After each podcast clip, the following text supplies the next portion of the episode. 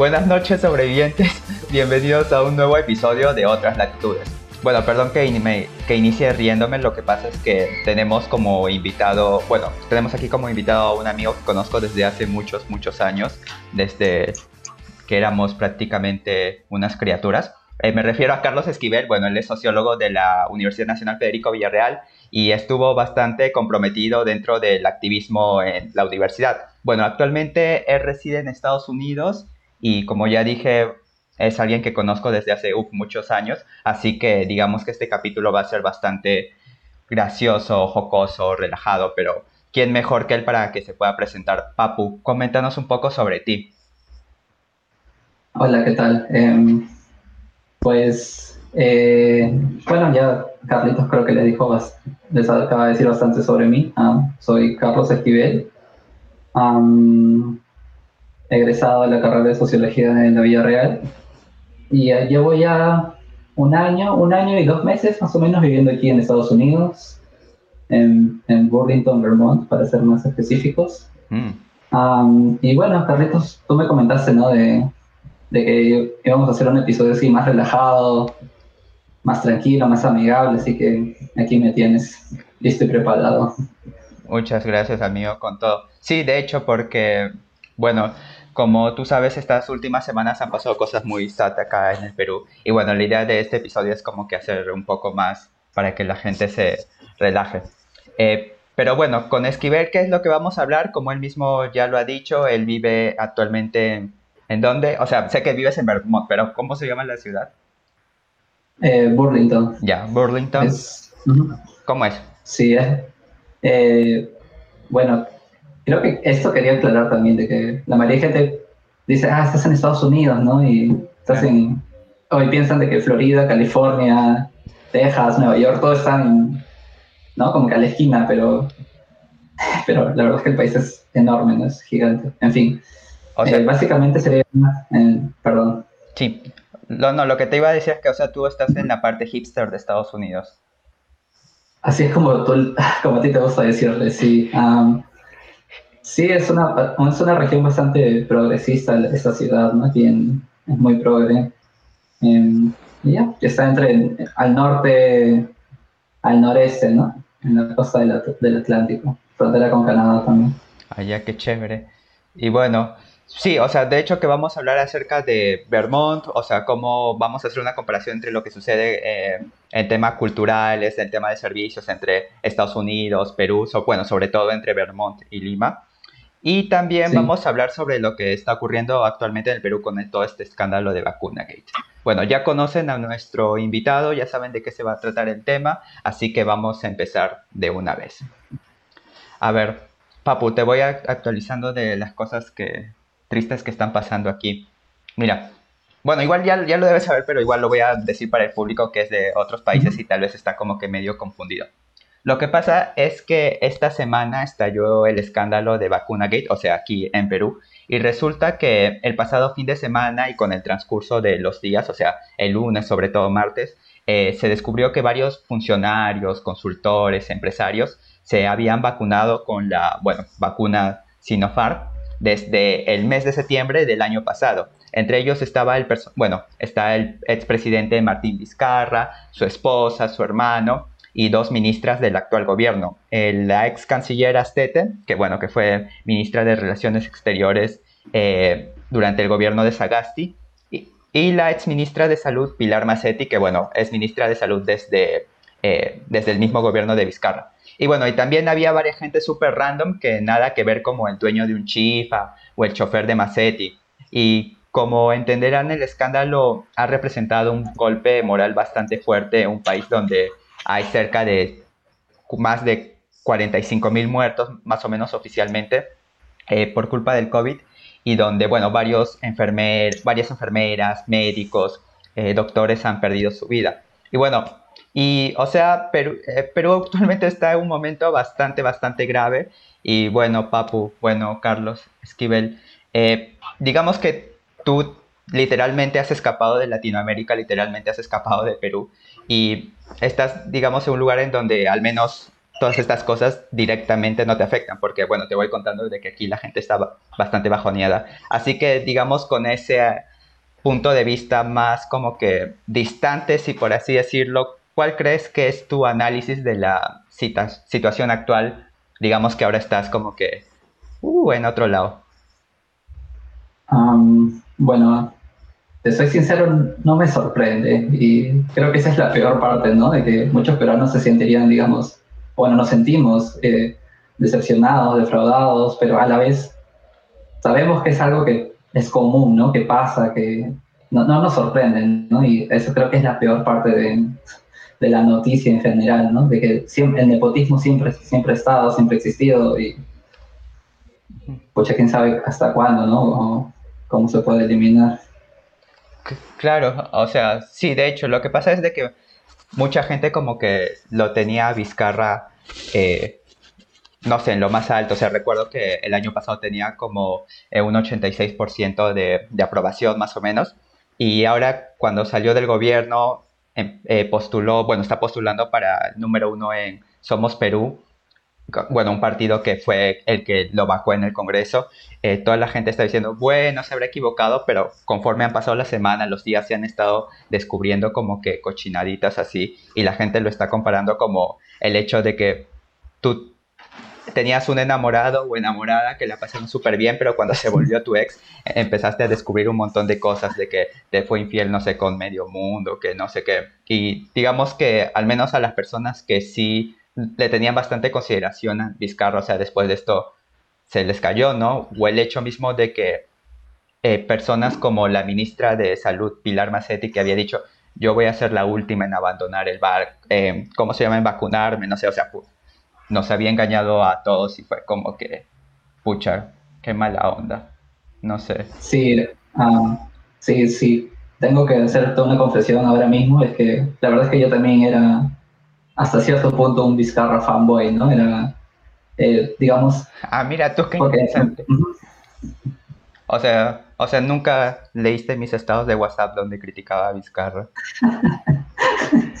es decir, no lo tenía, digamos, en la más alta estima, pero me parecía un presidente decente, porque tenía un historial relativamente limpio, ¿no? Y ser un presidente decente en Perú, pues, me parece bastante, ¿no? Eh, pero en definitiva, pues, estaba totalmente equivocado, ¿no? Y no me deben admitirlo, pues porque, bueno, los hechos hablan por sí solos, de verdad, no, ya no hay motivo para defenderlo, no hay ningún motivo para defenderlo en este, en este punto ya. No, la verdad es que no, y lo que da gracia y da cólera al mismo tiempo es de que Vizcarra así como que todo conchudazo de, este, promovía el uso de la ivermectina para tratar el COVID, mientras que el chistoso ya se había vacunado a él, a su esposa, a su hermano. Y, y pucha, y, incluso Ciro Maguiña, que es el decano del colegio, el colegio médico del Perú, este, también cuando le dio COVID, dijo que él se había curado gracias a la ivermectina, cuando el huevón ya también se había vacunado y, forma, y es parte de estas 487 eh, personas que se han vacunado y, y no sé, o sea, es súper grave lo que han hecho, pero también es súper grave el hecho de haber estado, de estar recomendando un medicamento que no, que no tiene el aval de diferentes instituciones o instituciones científicas o universidades, porque, o sea, sí hay científicos o sí hay personas individuales que recomiendan la ivermectina, pero creo que en estos temas relacionados a, a ciencia y salud lo que se tiene que tener en cuenta es la opinión de las comunidades, de los grandes centros de investigación. Según lo que tenía entendido, y no quiero esto propagar las, las fake news por todos lados, pero ya Creo que es, solamente en ciertos casos se usa la ivermectina, pero la OMS la ha, la ha tachado como, como tratamiento en general. Solamente son en casos muy, muy específicos, ¿no? Y de, ahí, y de ahí uno puede ver más o menos cómo es que se propagó la noticia falsa esta de la ivermectina, ¿no? Porque es fácil decir, ah, no, solo es para casos específicos, ah, no, todos usan ivermectina porque funciona, ¿no? Claro, sí. Sí, de hecho que sí. Pero, pucha, igual algo bastante curioso es el hecho de las fake news que han estado por todos lados, incluso antes de, que llegaran las vacunas, solo el 49% de peruanos quería, o sea, que se iba a vacunar. Bueno, ahora es el, en la última encuesta, una última encuesta que salió, ya ha subido al 58, 59. Y bueno, quería preguntarte cómo está la cosa en Estados Unidos sobre ese tema, si también hay una gran cantidad de personas que tienen dudas sobre la vacuna, que no se quieren vacunar.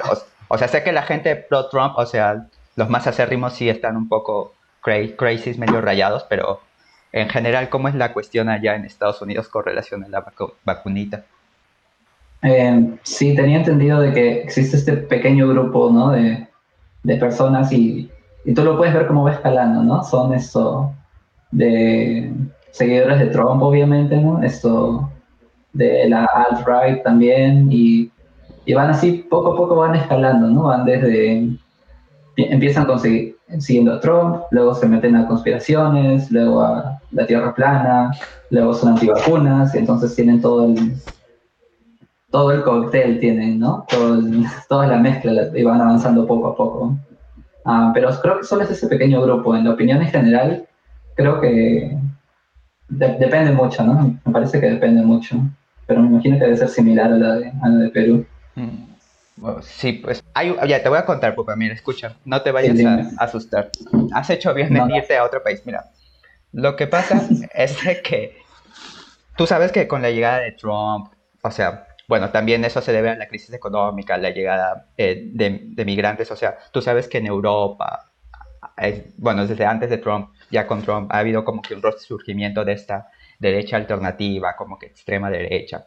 Y algo parecido está pasando en América Latina. O sea, bueno, tú sabes, Brasil con Bolsonaro, en Chile con Antonio Caz, eh, Uruguay con Manini Ríguez, pero acá también nosotros tenemos nuestra versión como que chicha, por así decirlo, de, este tipo de derecha medio alternativa que coquetea con el fascismo.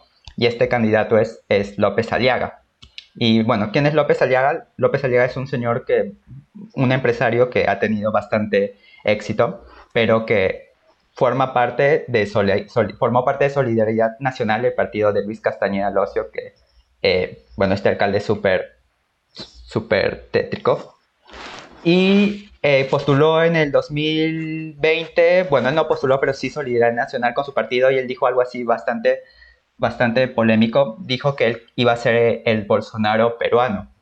Y es como que, pucha, ahora este pata está postulando ya la presidencia con Renovación Popular, si no me equivoco es el nuevo nombre que le han dado Solidaridad Nacional. Y es como que el color del partido para empezar es celeste, o sea, del movimiento pro vida.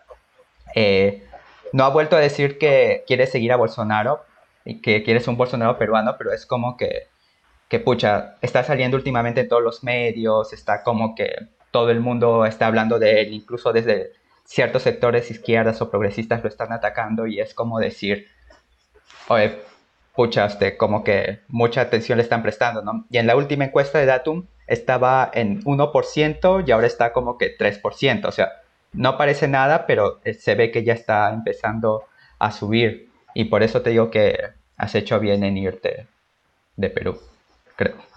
Ah, sí, recuerdo haber visto unos posts o unas esto, fotos de, no recuerdo en qué marchas, pero en fin, de que salen con la, con la bandera amarilla, pues, ¿no? Con los libertarios. Ah, sí. Y no sé si tú alguna vez recuerdas haber visto este tipo de bandera, pero yo no recuerdo en todos los tiempos que he estado o bueno, de que simplemente por tener internet, ¿no? Que uno puede ver ese tipo de cosas. No recuerdo haberlo visto jamás, sino hasta, hasta ahora, ¿no?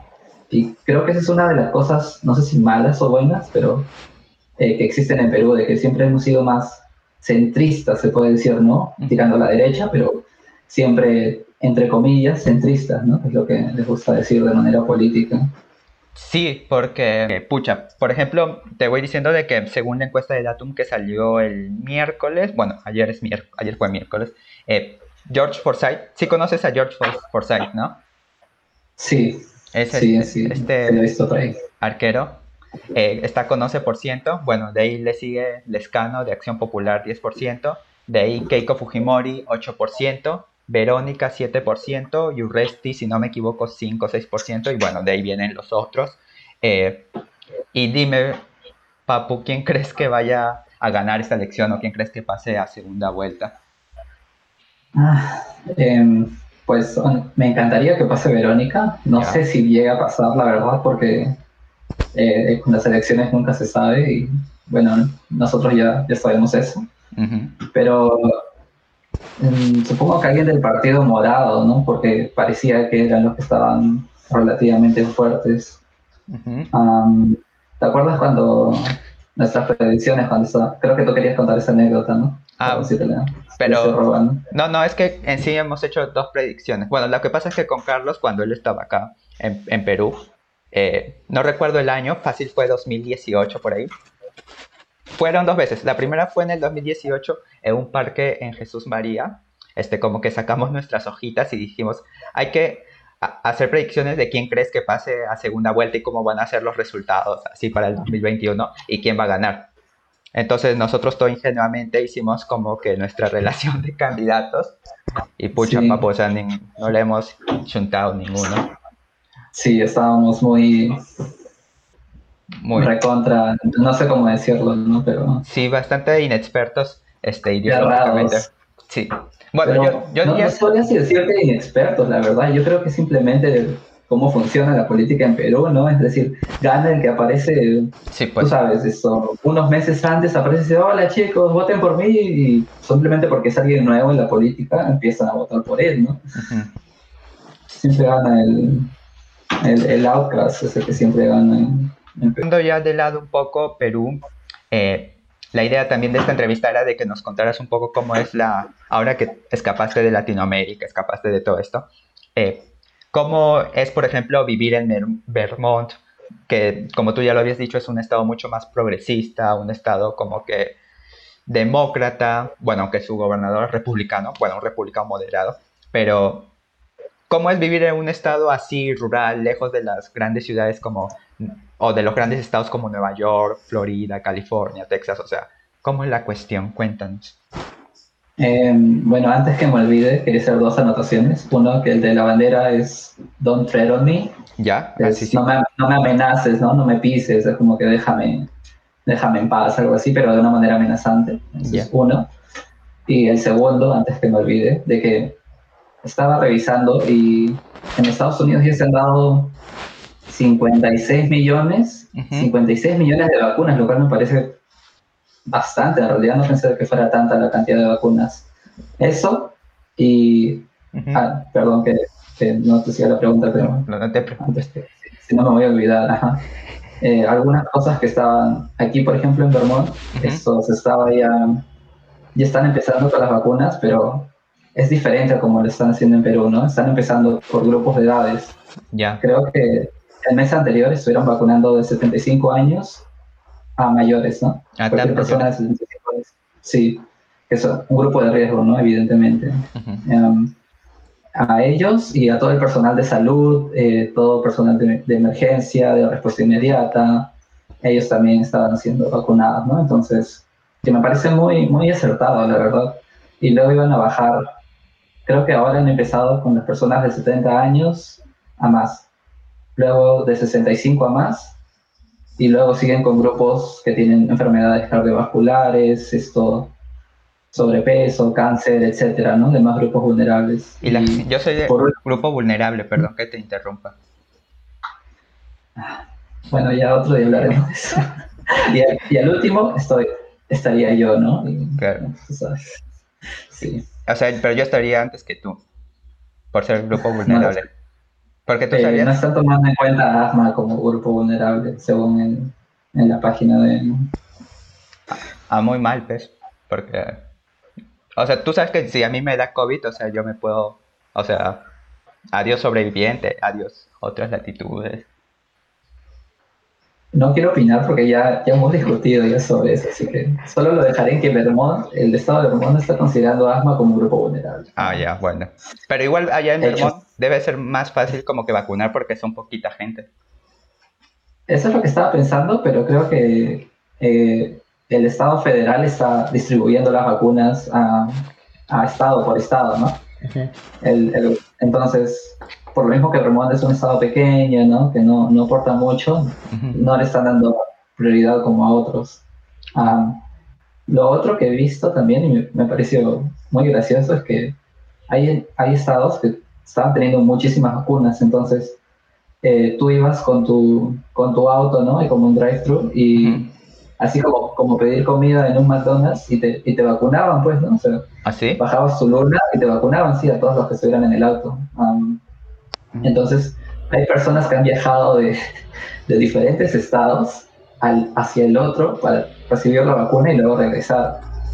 Cosa que, eh, o sea, malogra el sistema, ¿no? Porque se supone que esas vacunas estaban para personas residentes de ese estado, no para, para turistas o, para turistas o yo qué sé, ¿no?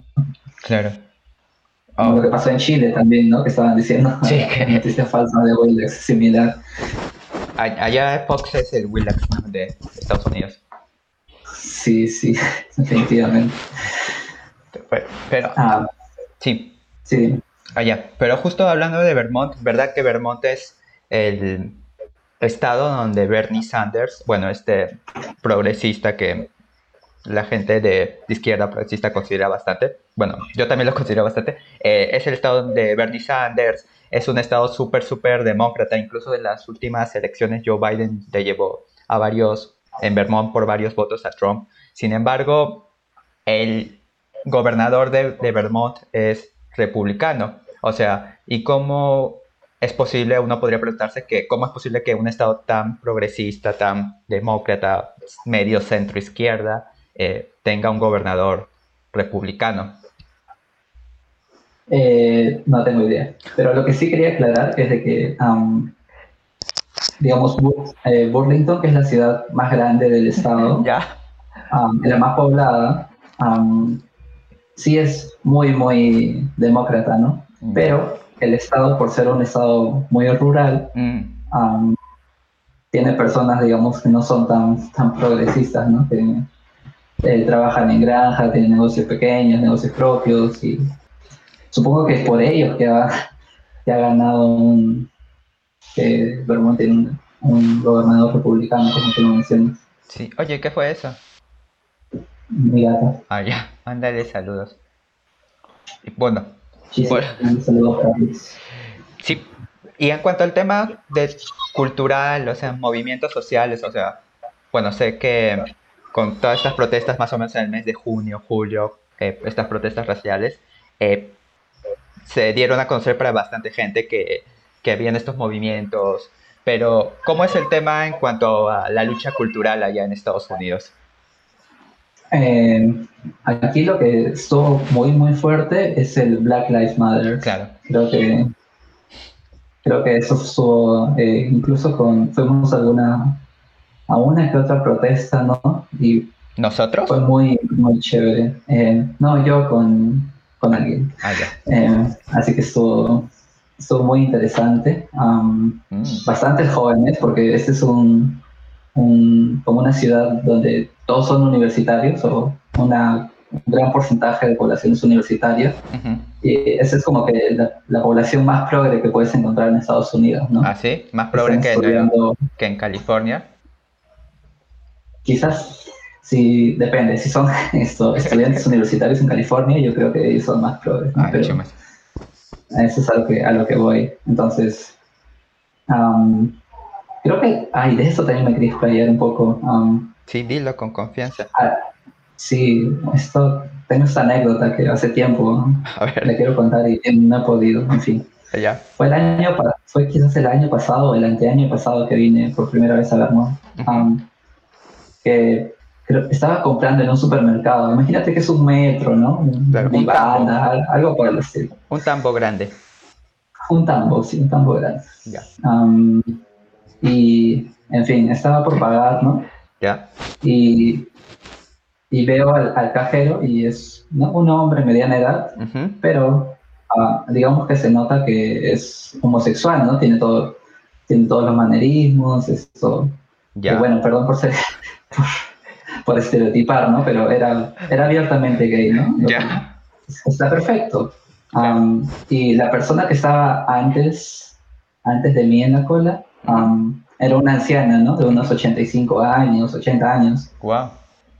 Y bueno, eh, empiezan a hablar a estas dos personas, ¿no? Y se tratan de la manera más amigable, como si fueran amigos de, de toda la vida, ¿no? Se bromean incluso. am, y fue una interacción muy bonita, ¿no? Creo que esto no, no, no sé si uno, digamos, yo no me imagino a alguien como él trabajando en Metro, porque el mismo sistema machista, misógino, no, eh, no lo permitiría, ¿no? Es como es, em, y, y, la, y, por la otra parte, por una abuelita tampoco, bueno, creo que sí se puede ver quizás en mercados, ¿no? O en, sitios así más pequeños, etcétera. Pero a lo que voy es eso, ¿no? Como que la empresa, ¿no? O el, o el sistema que hay detrás de... Es obviamente discriminatorio, ¿no? Claro. Entonces eso es una anécdota que tengo de aquí de, de Vermont.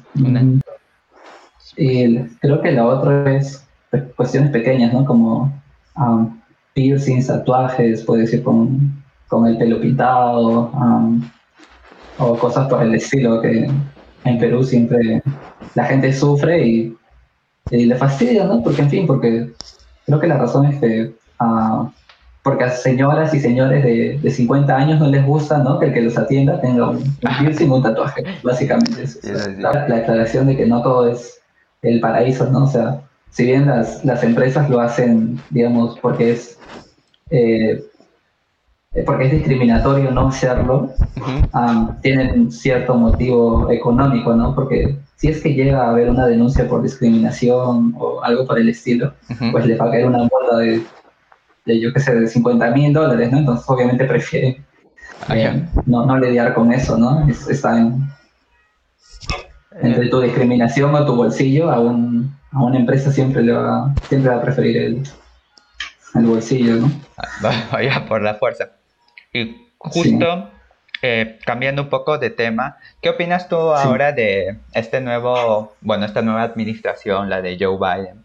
Eh, ¿Cómo estás viendo sus primeros, ya tiene un mes ya en el cargo, si no me equivoco, ya casi mes y medio, o sea, ¿cómo estás viendo sus avances, sus sea, porque, o sea, tú sabes que desde aquí, desde otras latitudes, hemos sido como que, o sea, tú eres del programa, admítelo. Sí, sí, la verdad es que sí. Eh, siempre lo escucho, antes cuando trabajaba los sábados, lo escuchaba los sábados, ¿no? Al día siguiente de que saliera. Y ahora lo escucho los lunes, ¿no? Me aguanto todo el fin de ah, semana y antes de ir al trabajo escucho Claro. Uno no, uno no puede empezar la semana sin escucharme.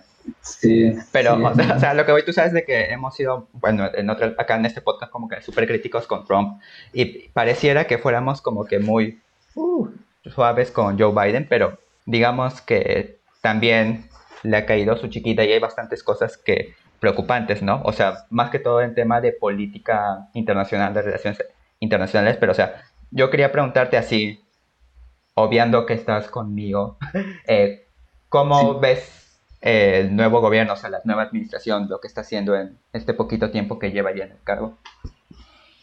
Eh, yo creo que lo que ha causado Biden es un cambio de, sensación, ¿no? La gente ya no está tan ansiosa o tan preocupados en qué es lo que va a hacer el presidente o, digamos, porque antes era siempre todo Trump, ¿no? Cada día tenías una noticia nueva sobre Trump um, para hablar mientras, mientras comías, ¿no? Pero ahora ya no, y eso creo que es un gran peso de encima para, les ha quitado un gran peso de encima para los estadounidenses. Ah, um, y en realidad, me parece, está viendo un comentarista de que um, de que era, bueno, es de izquierda ese, ese, señor. En realidad es un streamer, en fin. El punto es de que decía de que incluso para la izquierda y para los altos estándares que tenían, Biden no está tan mal, lo cual es un... Tú sabes de que eso es un halago bastante... Bueno, es un gran halago, diría yo. Ah, y estaba viendo algunas de las políticas que tenía Biden y son bastante buenas, de verdad. Creo que querían, por ejemplo, esto, implementar una política de para poder dar green card a los a los migrantes que llevan aquí más de, más de ocho años. Um, y van a hacer solamente un, un, chequeo ¿no? de sus antecedentes, cuestiones así. Pero eso es algo que, um, bueno, Trump dudo mucho que, hubiera hecho algo por el estilo, ¿no? Sino todo lo contrario. Claro. Sí, o sea, de hecho también he, estado viendo, aunque bueno, tal vez sea su forma como de resarcirse después de que cuando fue gobierno, vicepresidente Obama, y así bastante gente sí, sí. Se, le votó. Pero bueno, qué chévere amigo de que hayamos podido intercambiar, conversar y que, y bueno, qué chévere que estés en otro lado y que al menos te estés ahorrando los disgustos de, estar aquí. Pero nada, solamente quería agradecerte por tu tiempo. Creo que al menos yo sí le he pasado bastante relajado después ah. de toda esta semana de miércoles. Y nada, quería decir si, bueno, quería preguntarte si quieres alguna, decir algunas palabras finales, alguna... Eh, sí. Sí, en realidad sí. Ah, creo que lo último es, y como tú mismo pones en el título, ¿no? En el título, ah, escapando de Latinoamérica. Y aunque quizás Latinoamérica no sea, digamos, el, el paraíso económico, pero en definitiva los países desarrollados tampoco tampoco son un, paraíso, ¿no? Como, como solemos pensar en, a veces. Ah, también eh, sufren. Entonces, yo creo que hay que ser un poco más realistas a veces, ¿no? Y sobre todo con las personas que emigran, es, se pasa por bastante. Yo creo que, al menos en, mi, en, en lo personal, yo he tenido una experiencia privilegiada, puedo decir, pero migrar a otro país siempre es complicado, ¿no? Entonces, no, no es tan fácil como, como solemos imaginar, ¿no? Que es, ay, quiero escapar y, ya. Eso nada más, ¿no? Sino, sí, es, conlleva muchas, muchas más cosas, de verdad. Se, pierden bastantes cosas. Sí, gracias. Bueno, creo que todo. Gracias, amigo. Eh, bueno, y bueno, sobrevivientes, espero que les haya gustado este episodio, digamos como que más relax, una conversación así. Pero por otro lado tengo que dar una mala noticia. Papu, tengo que dar una mala noticia. No fue de casualidad. No, no. Yo quería que no pasara y tú y tú lo dejaste sí. pasar. Sí, algo así. No, no, no. O sea, no ha pasado una, desgracia. Este es el último caso. No, mentira. Lo que pasa es de que Pedro y yo nos vamos a mudar eh, la próxima semana y también parece ser que mis papás se van a mudar. Y bueno, no sé ustedes, o, o, bueno, no sé el público que nos está escuchando, o no sé tu papu, pero al menos personalmente a mí emocionalmente me desgasta y estresa mucho las mudanzas y más ahora con el tema este del COVID y como tú sabes yo soy población vulnerable y la cosa es que tengo miedo de contagiarme y dos mudanzas en una semana es como que, que por favor quiero que acabe rápido y es por eso que lo más probable es que la próxima semana no haya episodio así que regresaríamos el 5 de marzo ¿qué opinas? No, ¿cómo voy a vivir sin episodio de Pero igual voy a estar, vamos a estar posteando cositas chéveres en la página.